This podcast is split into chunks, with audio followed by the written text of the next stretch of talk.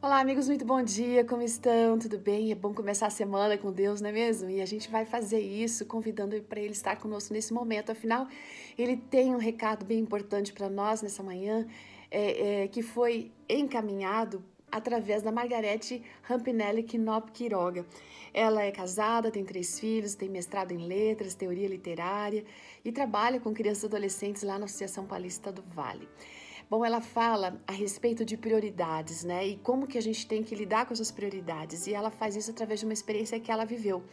Então ela vem contando que uma das coisas mais gostosas que ela tem da sua infância é as vivências, as experiências que ela teve com o avô dela, o avô paterno. A gente não sabe o nome dele, não, ela não vem contando.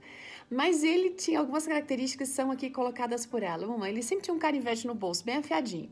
E daí diz que descascava a laranja, que era uma beleza, assim, sabe? Nunca feria a casca e descascava do jeito que a pessoa quisesse, né? Com aquela com tampinha em cima, ou então cortada no meio ou em gomos.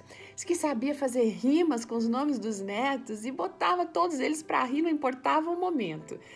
Bom, era o tipo de vovô que levava balas em saquinho quando visitava, ou então deixava um dinheirinho para elas comprarem alguma coisa lá na quitanda. E final do ano, olha que bonitinho, ele sempre trazia um saquinho, agora não de balas, mas cheio de moedas, que ele tinha, sabe, guardado durante todo o ano. Esse era o presente de Natal.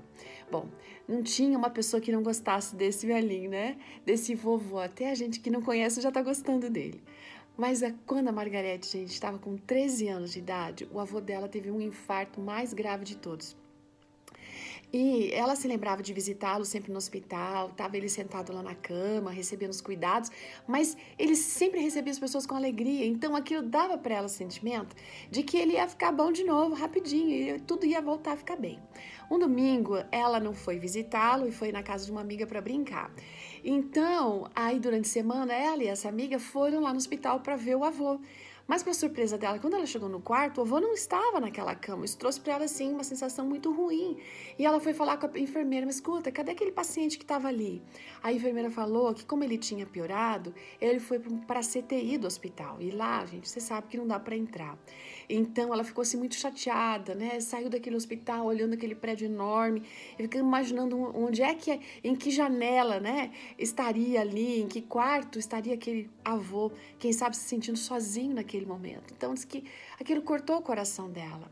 Ela não sabia, mas ela não ia mais ver aquele vozinho, não podia mais se despedir, muito menos ver aquele sorriso tão carinhoso que ele sempre dava.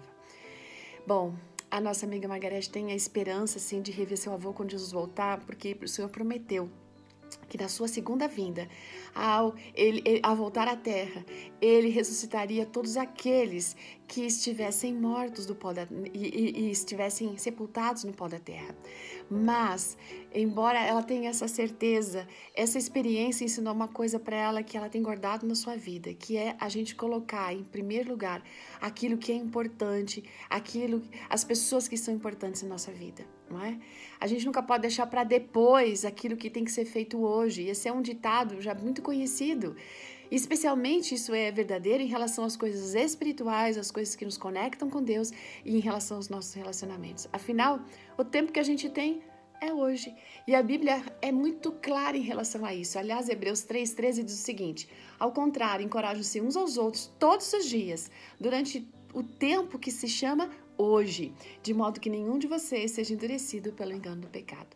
Que a gente tenha a sabedoria de Deus para colocar as coisas importantes em primeiro lugar. Ótimo dia, até amanhã. Tchau!